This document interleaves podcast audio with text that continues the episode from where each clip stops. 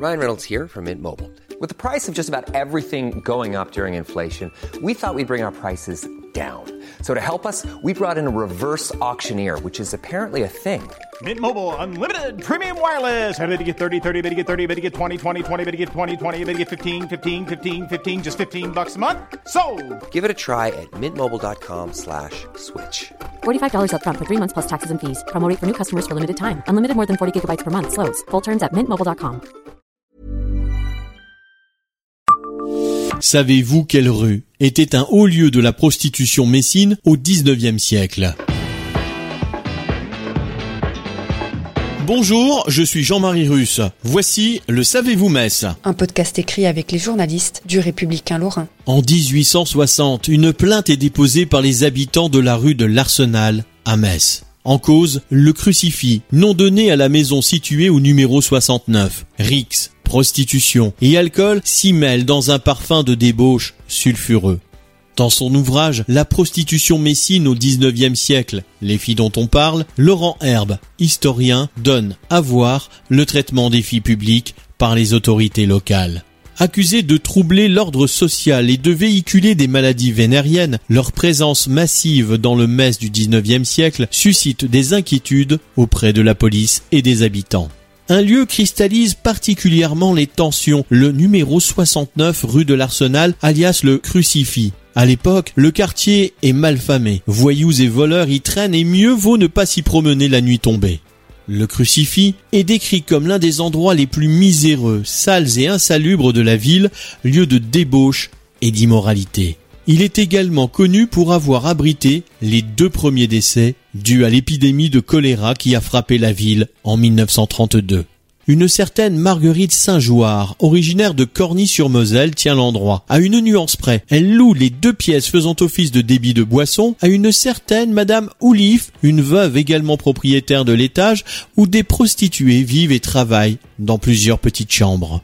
Laurent Herbe résume la configuration de l'espace en ces mots. Le débit constituait une sorte de sas alcoolique menant au plaisir vénal. Un amour charnel, par ailleurs très sollicité, des militaires de l'importante garnison de Metz, comptant près de dix mille hommes à l'époque. Mais pas que. On raconte que s'y croisaient des hommes dépravés, distingués et d'église parmi les clients.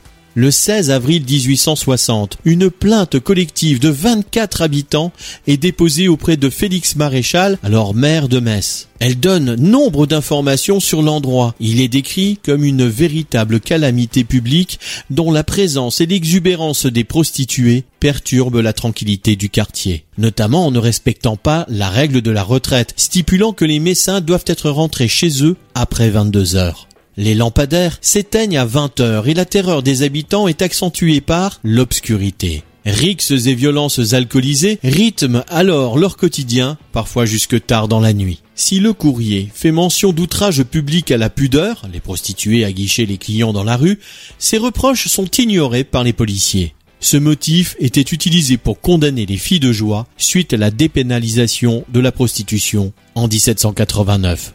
Autre motif de la plainte, le 69 rue de l'Arsenal est situé à moins de 100 mètres de la nouvelle synagogue construite en 1850. Or, une séparation géographique est exigée entre une maison close et un lieu de culte. Cela n'est pas retenu non plus par les forces de l'ordre. Le tracé de la rue en arc de cercle rend la vue ou l'entente des activités prostitutionnelles impossible. Pour le commissaire chargé de l'enquête, les raisons réelles de la plainte sont à chercher ailleurs. Il suggère que ce soit principalement la proximité de la tenancière du lieu avec la police qui dérange la population. La maison, brassant tout un peuple suspect, était alors une source précise d'informations pour les autorités.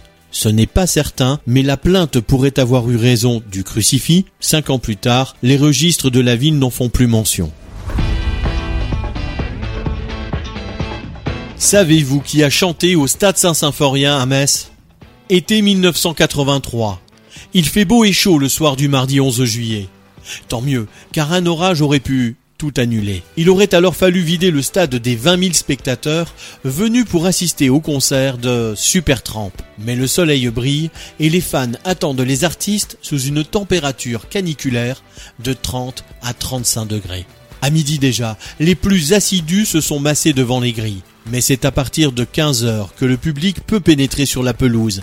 Saint-Symphorien prend alors des allures de Woodstock. Les plus sages préfèrent s'abriter dans les tribunes pour mieux supporter la canicule. Les autres déplient leur couverture au pied de la scène. Les premières notes ont commencé à résonner dès 18 heures avec l'entrée en scène de Chris the Berg. Juste après, les 20 000 spectateurs ont accueilli le lion de Sheffield, Joe Cooker, lâché sur scène après être resté cloîtré dans sa roulotte tout l'après-midi.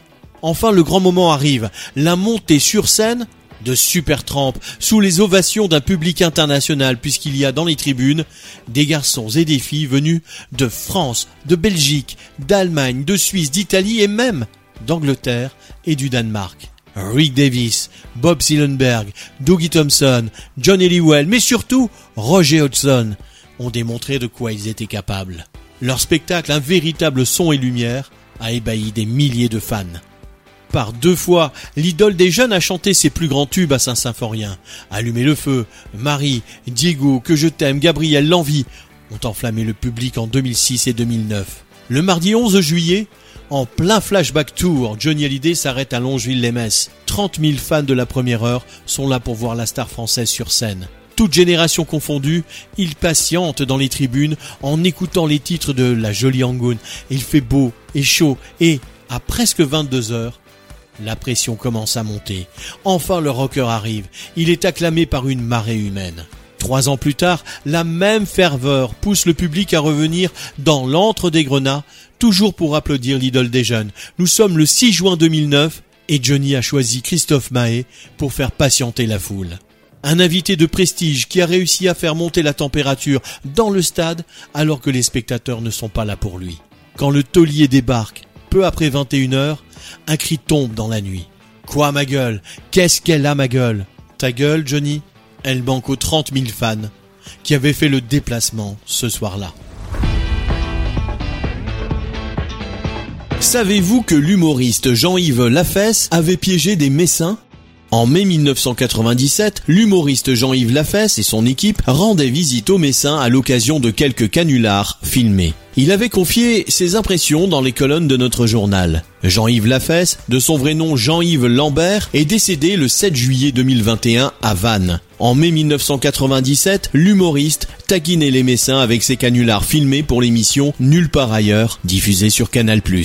À cette occasion, l'artiste confiait ses impressions dans les pages du Républicain Lorrain. Il déclarait La France est un peu coincée, c'est cela son vrai problème. Les personnes âgées sont les plus sympathiques car leurs éclats de rire viennent de l'intérieur. En plus, ils signent facilement les autorisations de diffusion. Quant aux jeunes, ils ont souvent peur de la caméra pour un petit bouton d'acné sur le nez. Né en 1957 à Pontivy dans le Morbihan, l'humoriste multiplie les casquettes tout au long de sa vie. En 2000, il confie à Libération En sixième, j'ai été viré une semaine pour avoir défilé en gueulant Mort à De Gaulle. L'irrévérence, ça ne s'invente pas. En 1976, il rejoint l'Angleterre où il devient punk en chantant sur les terrasses des cafés. Après des études de lettres et de cinéma, il participe à l'essor des radios libres en 1981. En 1984, il rejoint Radio Nova pour laquelle il réalise plus de 2000 canulars téléphoniques. Par la suite, il apparaîtra sur la plupart des chaînes de télévision françaises où il reste connu avec ses canulars filmés sur Canal+. Il sera également acteur, auteur de livres et de spectacles. Grossier, vulgaire et méchant autant qu'empathique, doux et moqueur, Jean-Yves Lafesse aura fait rire les Français pendant plus de 30 ans. Abonnez-vous à ce podcast sur toutes les plateformes et écoutez Le Savez-vous sur Deezer, Spotify et sur notre site internet. Laissez-nous des étoiles et des commentaires. Planning for your next trip? Elevate your travel style with Quince. Quince has all the jet setting essentials you'll want for your next getaway, like European linen, premium luggage options, buttery soft Italian leather bags, and so much more. And is all priced at 50 to 80% less than similar brands.